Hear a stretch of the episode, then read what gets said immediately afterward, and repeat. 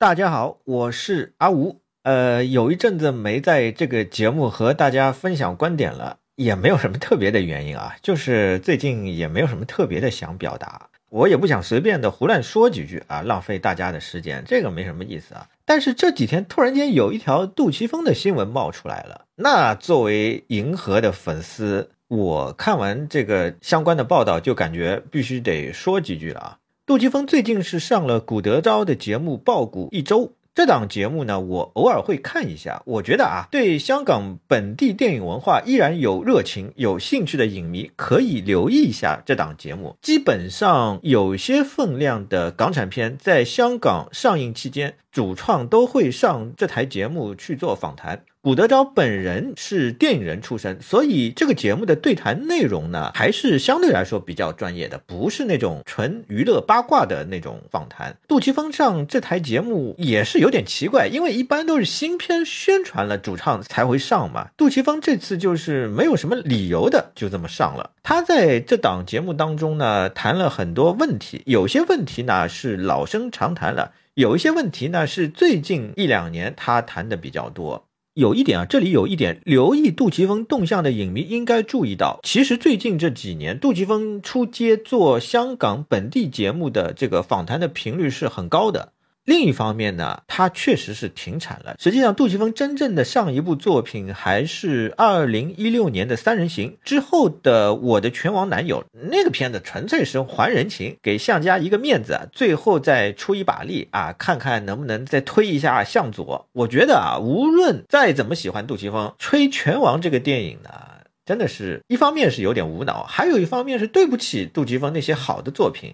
除此之外呢，就是还有一个短片《七人乐队》里面的一个短片。哎，顺便说一句啊，这个短片我觉得还是展现出了杜琪峰个人远远超过其他香港导演的水平的那种能力，无论是场面调度还是对香港精神的把握，都是极度的纯熟和妥帖，还有就是极度的精准。那我这里还想简单讨论的一个问题是，杜 Sir 是不是真的要退休了？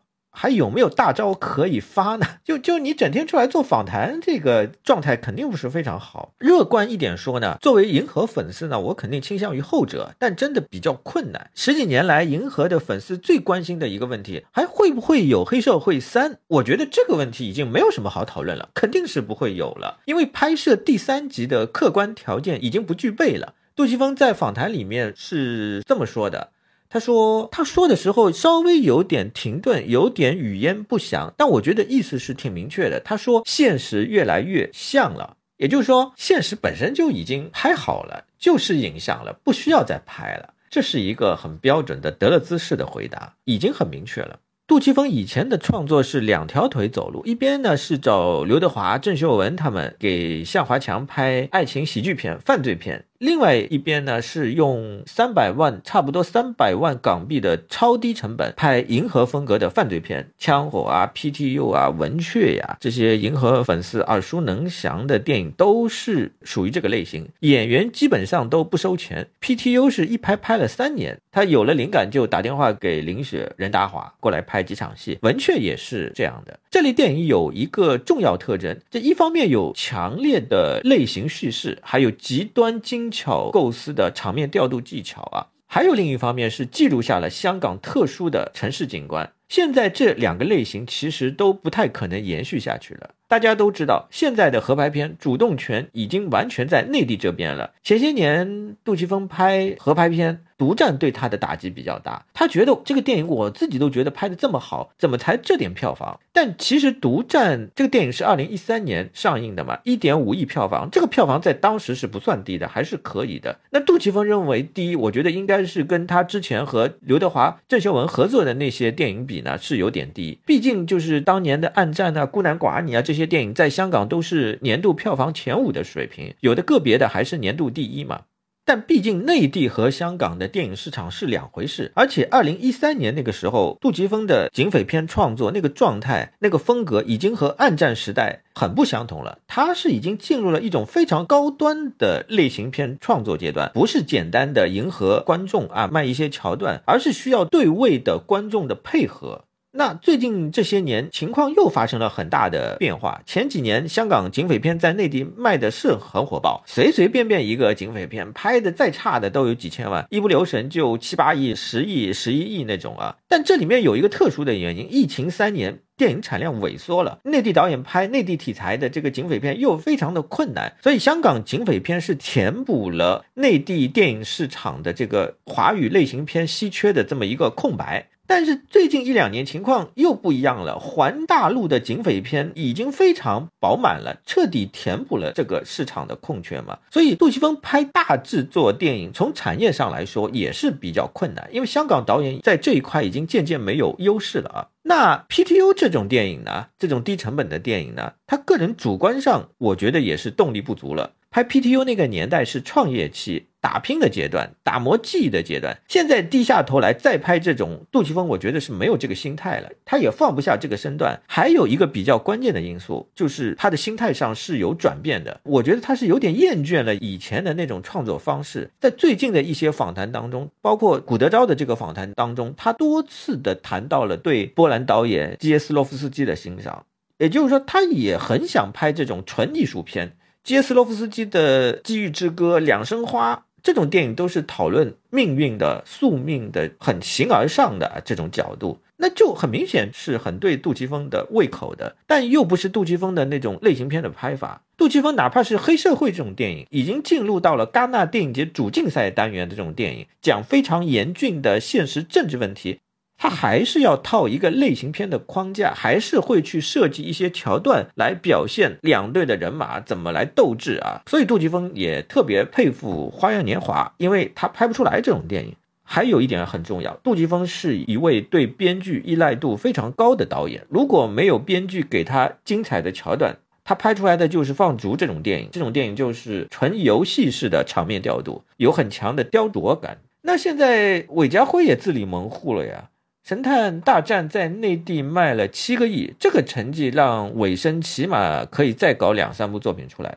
还有一些银河的主力的编剧尤乃海、欧建儿他们，我感觉也不太可能有那个能力去完成那种纯艺术片剧本的创作。在访谈里面，杜琪峰还再度表达了对李安的钦佩，他是觉得李安是华语电影第一人。这个思路也是比较典型的，就是有些导演会特别欣赏和自己风格不同的导演。杜琪峰是把一个题材做到尽，就是香港的警匪片，香港这个空间命运的母题，还有多线索交替的烧脑叙事，还有复杂的精巧的场面调度啊，这些形成一个系统。他通过一部又一部作品把这个系统推到极致。那李安是典型的好莱坞独立导演，找小说研发剧本。这个路子和香港的电影环境相差太远了，但实际上李安也陷入瓶颈了呀，对不对？他最近的一些作品真的意思不大。不仅是李安，我觉得那些从八九十年代出来的华人电影世界最顶级的那些导演，他们的晚期创作几乎都陷入了停滞的或者说转向的状态。侯孝贤就不说了，我们那期节目已经说得很详尽了。杨德昌是早逝啊，蔡明亮是转身为当代艺术活动影像的导演。关锦鹏的创作基本上就停在了呃《长恨歌》，王家卫也不说了，这个就真的不用多说了，他基本上是一个处于长期停工找灵感的状态。吴宇森我觉得也很早就结束了，九十年代到了好莱坞拍完《变脸》《碟中谍二》，基本上就结束了。还有徐克和许鞍华吧，这两位导演呢一直在拍。到内地来也能够拍一些大制作，但水平真的是参差不齐。而且徐克最近十年基本上一直在为主旋律电影打工，个人的意志很少啊。杜琪峰在节目里面还有大赞周星驰，但是作为反主流文化偶像的那个周星驰，其实已经消失很久了。内地的新一波电影观众已经不买他的账。但是反过来，我们看看那些顶级电影强国的那些顶级导演，好莱坞那边，斯科塞斯、雷德利·斯科特、伊斯特伍德啊，今年还都有新片出来，都已经是八九十岁的人了。伊斯特伍德已经九十三了，对不对？还是新作不断的出来。伍迪·艾伦 被好莱坞封杀了，还是不退休。最新的作品是法语电影啊，你们欧洲电影圈还是可以给我条件，那我也不退缩，我拍法语电影。最让我佩服的是法国新浪潮的五个人。这五个人一直到最后去世之前的作品，仍然保持在个人作品序列当中极高的水平当中。侯麦七十八岁拍的《秋天的故事》。我个人对这个电影只能够用四个字来形容：惊为天人。这个电影是把他的那套天主教道德母题的影像系统推到了一个极致。日本那块也不用多说，太多导演拍到去世了。心藤坚人是差不多就是到了一百岁，拍到一百岁。九十二岁的山田洋次今年夏天还带着他的新作《你好妈妈》啊来参加了这个上海国际电影节。还有日本新浪潮导演的这个代表人物、核心人物大岛渚，他是当年是在中风的情况下坐在轮椅上，真的是靠个人的顽强意志完成了《御法度》。活到九十岁的伯格曼是在六十五岁拍完《芬妮与亚历山大》宣布退休的，原因是我觉得啊，原因就是个人的艺术情趣已经表达完整，不需要再表达了。布列松八十二岁拍完《金钱风香》。金钱也极度精彩啊！就是把这个电影是把布列松一生痴迷的托斯托耶夫斯基罪与罚的母题发挥到了极致。布列松最后是九十八岁去世的。哎，我个人觉得杜琪峰如果以《三人行》甚至《拳王》作为最后的收官之作，无论如何是有点遗憾的。杜琪峰应该还有能量。但如果转到纯艺术片的轨道，肯定是事倍功半。难就难在，或者说尴尬的地方是，到他现在这个阶段，也确实不能随便出手了。但我无论如何，我还是希望杜瑟最后能再拍一部电影，拍一部自己想拍的电影，好吧？今天的分享就到这里了，谢谢大家的收听。